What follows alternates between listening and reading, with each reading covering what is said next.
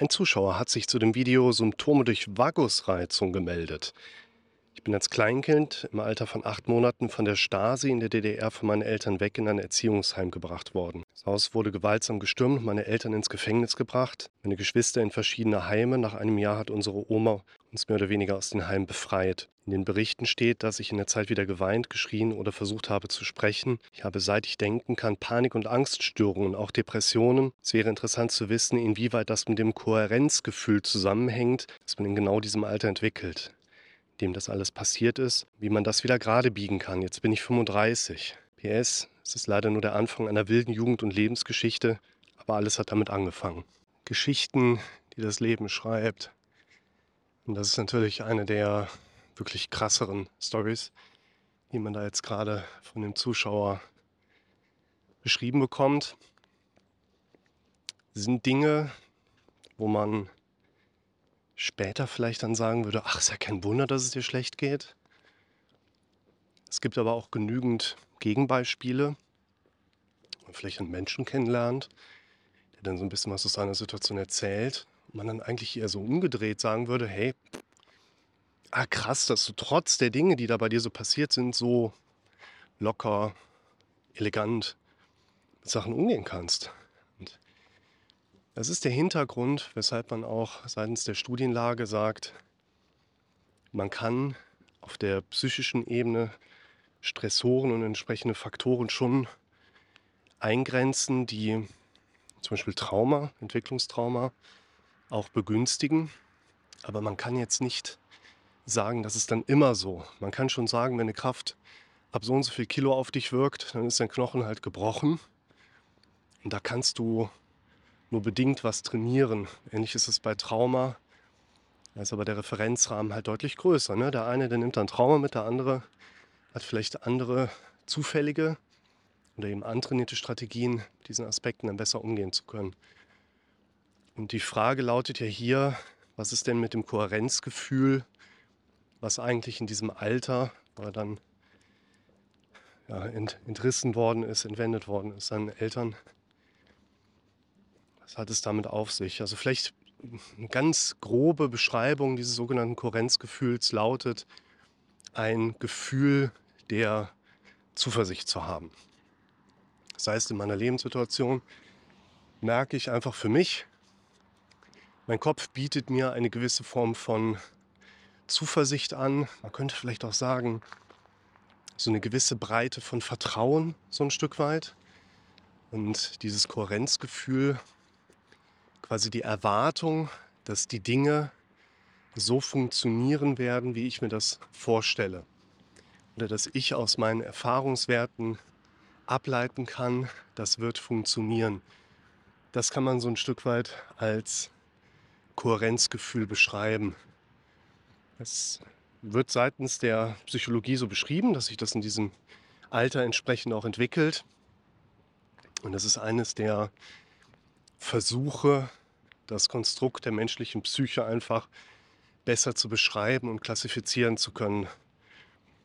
Ich selber bin ja, wie das in vielen anderen Videos auch von mir so ein Stück weit eingegrenzt wird, kein so großer Freund der klinischen Psychologie, die an vielen Punkten zwar sehr intelligente Dinge nachher auch hervorgebracht hat, aber an vielen Punkten dem Patienten, wie er heute dann vor einem steht, nicht wirklich helfen kann.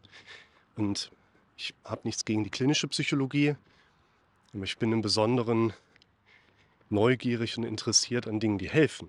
Und es hilft wahrscheinlich keinem zu sagen, naja, du hast da natürlich in einer Phase ein, äh, eine Entwicklung deines Kohärenzgefühls verpasst.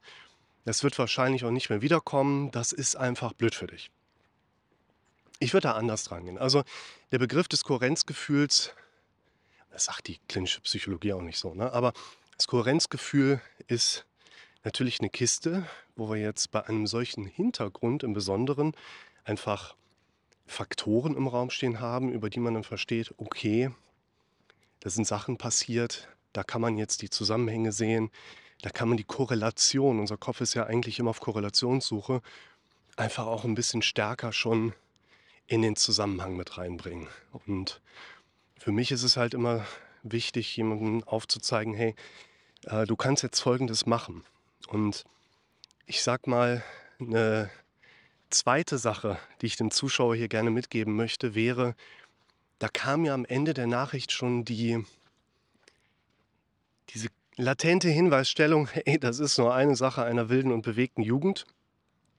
Da kommt eigentlich noch mehr. Ne? 35 Jahre, könnt ihr euch ja ausrechnen, wie alt war der beim Mauerfall, ne? noch relativ klein. Und da gilt es natürlich auch, Referenzwerte, Dinge, die im Leben passiert sind, Lernmechanismen, die ein Kopf mal mitbekommen hat, Trainingsszenarien, auf die ein Gehirn neuroplastisch dann stimuliert ist, herauszuarbeiten und für sich vielleicht dann auch herauszufinden, ja, also das, was in der Kindheit passiert ist, ist das eine, aber da gibt es noch einen Haufen anderer Sachen, an die sollte ich vielleicht auch mal ran. Und es ist oftmals in der Hilfestellung auch so, dass man sagt, wir fangen in der Kindheit an. Kennt ihr ja auch mittlerweile.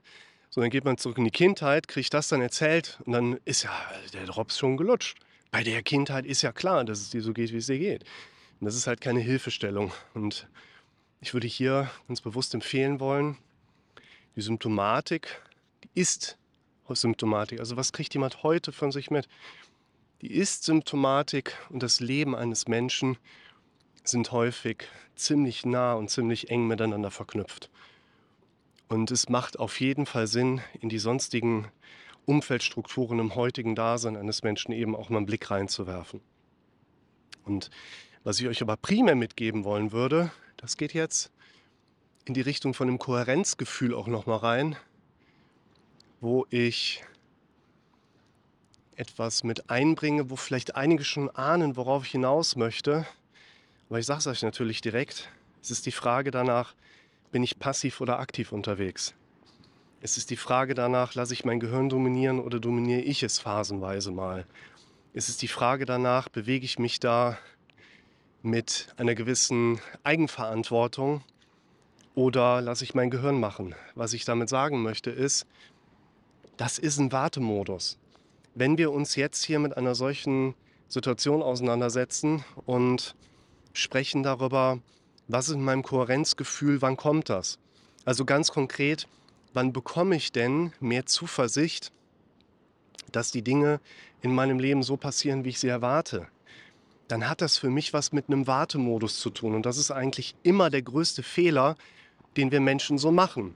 Wir warten ab, lassen dadurch unser Gehirn dominieren und unser dominierendes Gehirn hat damit freie Hand, in seinem normalen Modus zu arbeiten. Der normale Modus lautet automatisiert, negativ dramatisch, misserfolgsorientiert und in Szenarien. Und wenn wir unser Gehirn in diesem Modus arbeiten lassen, dann kommt da kein automatisiertes Kohärenzgefühl bei raus, weil unser Gehirn von Natur aus immer erstmal den Misserfolg nach oben bringt, das Dramatische nach oben bringt, den Worst Case mit einbezieht, der für uns aufbauend auf unseren Erfahrungswerten am ehesten entsprechend auch zu erwarten wäre. Und insofern ist aus meiner Sicht auch der Begriff des Kohärenzgefühls strittig, weil den Leuten suggeriert wird, hey, ein gesunder Geist denkt im Automatikmodus von alleine gesunde Dinge. Und das tut er ganz offensichtlich nicht. Und deshalb finde ich diese Kiste mit dem Kohärenzgefühl auch ein bisschen schwierig, jemandem das als Grundlage damit zu geben und zu sagen, hm, hm, hm, ohne entsprechend auch vielleicht den Zusatz mit dazu zu geben, das hat auch etwas damit zu tun, was du nachher draus machst. Und das finde ich gerade so entscheidend als Erklärungs- und Veränderungsgrundlage da mal mit einzubringen. Wartest du noch ab oder machst du schon was? Wartest du noch ab oder stimulierst du schon, manipulierst du schon? durch dein Verhalten und das Eingreifen in dein eigenes Denken, das Feedback, was du von deinem Kopf zurückbekommst. Meine Idee für dich geht in die Richtung, das Kohärenzgefühl ist kein Gegenwert für Gesundheit. Das Kohärenzgefühl ist ein Feedback auf die Dinge, die du vorher gedacht hast. Und wenn du nicht in dein eigenes Denken eingreifst, dann wirst du wahrscheinlich Dinge denken, die nicht du denkst, sondern dein Gehirn im Automatikmodus denkst. Und in diesem Automatikmodus werden eher Dinge mit hochkommen, die wir nicht mit einem gesunden Kohärenzgefühl in Verbindung bringen. Und daher gilt es auch hier, dein Kohärenzgefühl ist nicht der Status quo, sondern dein Kohärenzgefühl ist ein Feedback auf das, was du gedacht hast. Und es gilt, dass du mehr und mehr lernst, auch hier wieder in dein eigenes Denken mehr einzugreifen, um letztlich ein anderes, schrittweise besseres, zunehmend schöneres, stabileres Kohärenzgefühl mit der Zeit entstehen zu lassen. Und dafür benutzt du die gleichen Werkzeuge, die wir hier in diesem Kontext immer benutzen. Erstens erkennen, dass unser eigenes Denken vor allen Dingen aus Gedanken unseres Kopfes in Form von Bildern und auditiven Mechanismen besteht. Dass es automatisch, negativ, dramatisch, misserfolgsorientiert und szenarisch kommt. Und dann zu lernen, stärker in sein eigenes Denken einzugreifen. Dafür finde ich jetzt gerade bei diesem Fall eigentlich ganz spannend, ist aber vielleicht auch sinnvoll, einen Therapeuten an der Hand zu haben, der einen da so ein Stück weit begleitet. Nicht, weil die besonders schwere Kindheit gerade vorlag, sondern weil besonders wenig Wissen über diese Strukturen bei dem Betroffenen gerade einfach da ist. Das heißt, aus meiner Sicht darf man so jemanden an die Hand nehmen und sagen, pass auf, woran würdest du eigentlich merken, dass plötzlich dein Kohärenzgefühl da ist? Ne? Also so Thema, äh, da kommt irgendwie Zauberei, eine, Tee, eine Fee, Toffifee kommt vorbei, haut dir einen Schokodrops auf den Kopf, so, du hast jetzt Kohärenzgefühl woran würdest du eigentlich merken, dass es da ist? Ne? Das sind so diese Systemiker-Fragen.